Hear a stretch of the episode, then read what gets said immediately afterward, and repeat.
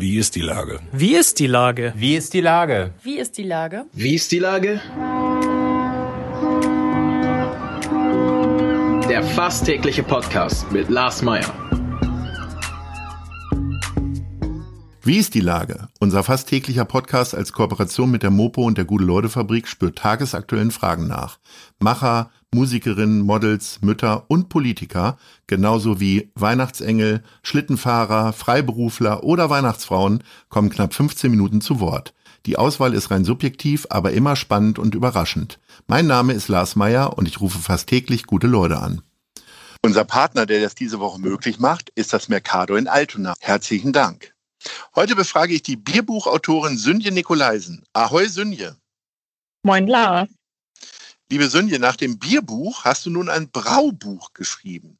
Warum sollte man zu Hause Bier brauen, wenn es doch den Kasten Pilsner für 10 Euro im Getränkemarkt gibt?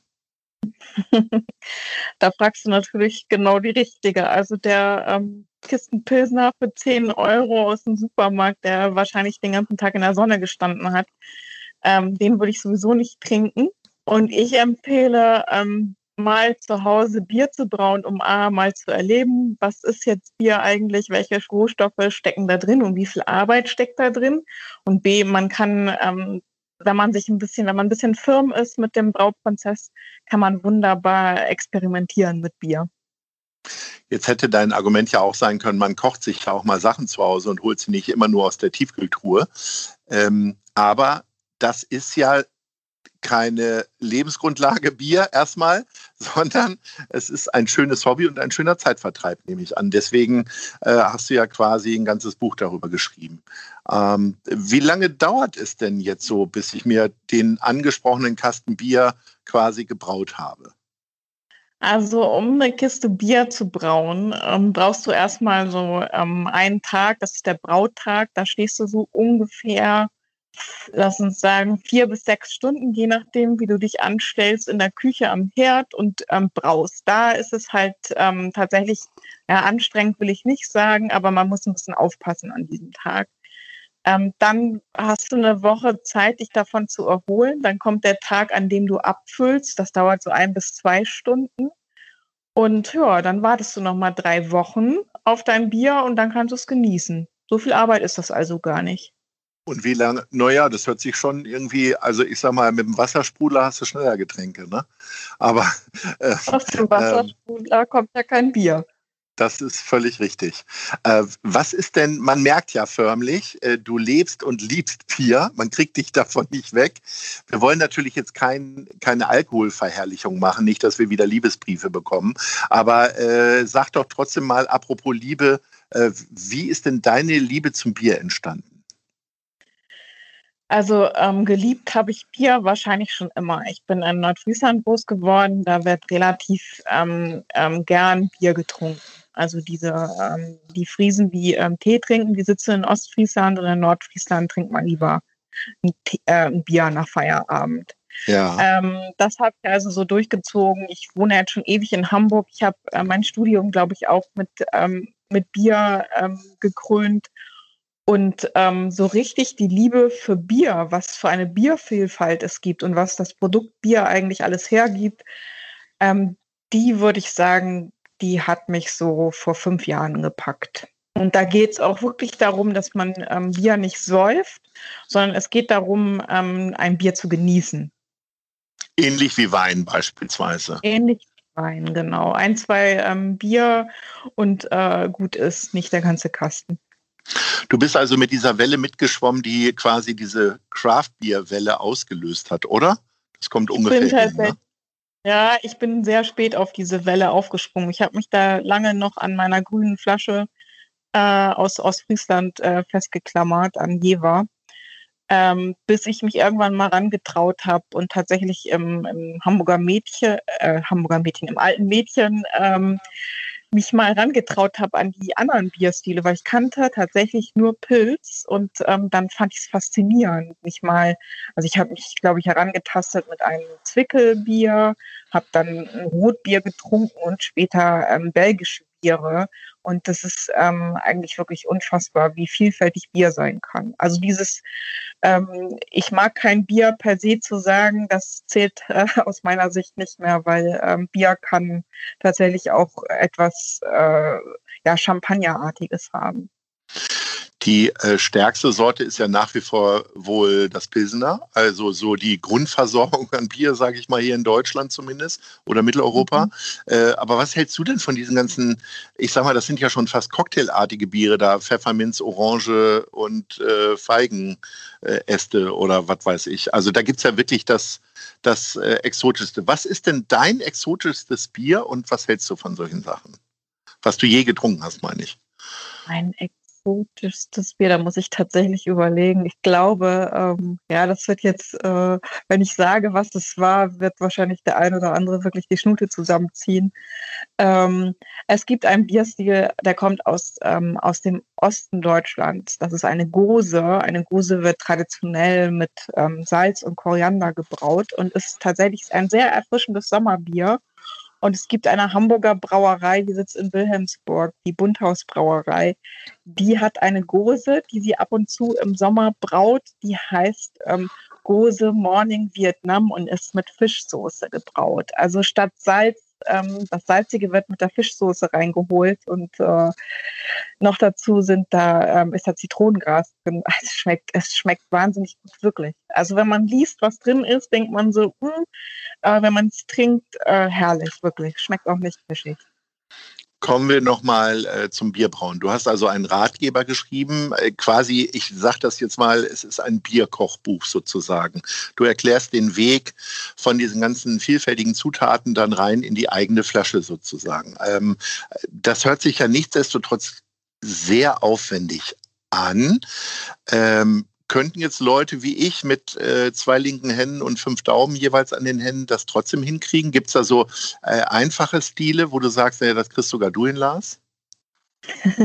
Gibt es auf jeden Fall. Also tatsächlich ist es gar nicht so kompliziert, wenn man sich an die Regeln hält. Ähm, ich würde dir jetzt keinen Pilz zutrauen, weil Pilz ist tatsächlich so die Königsdisziplin beim Brauen. Da muss man, ähm, also es ist ein untergäriges Bier, da muss man sehr sauber arbeiten. Also man muss mit den Temperaturen genau gucken, dass es hinhaut, damit die, ähm, die Hefe ähm, sich wohlfühlt.